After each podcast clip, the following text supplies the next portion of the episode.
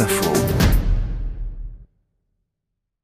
impacté parce qu'il est désormais impossible d'échapper à cet anglicisme dans les médias. Ça ne touche plus, ça n'affecte plus, ça n'influence plus, ça impacte et ça énerve certains amoureux de la langue française. Tous les spectacles ne sont pas impactés de la même façon. Ça nous impacte au niveau euh, national et pas seulement. On a impacté quoi? Ça va impacter. Impacté. Impacter. La grève impacte le commerce, les objets connectés impactent les modes de vie ou le climat est impacté par les activités industrielles.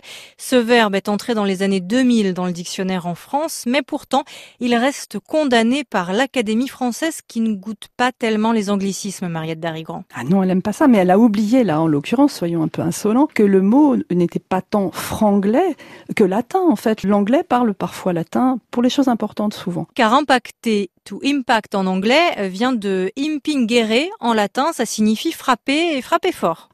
Donc l'impact, si vous voulez, historiquement, c'est d'abord, bien sûr, celui de, mettons, la pierre, puis de la flèche, puis de la balle, puis du laser.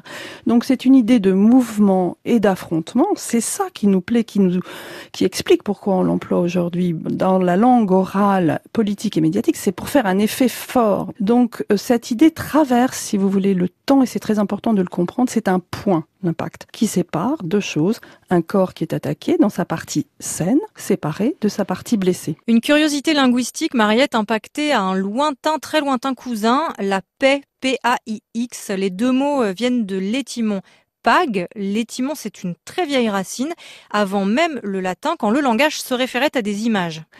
Là, l'image, c'est le point séparé. Là, on a tellement frappé fort qu'on a fait un point qui s'est incrusté ou dans une pierre ou dans la terre.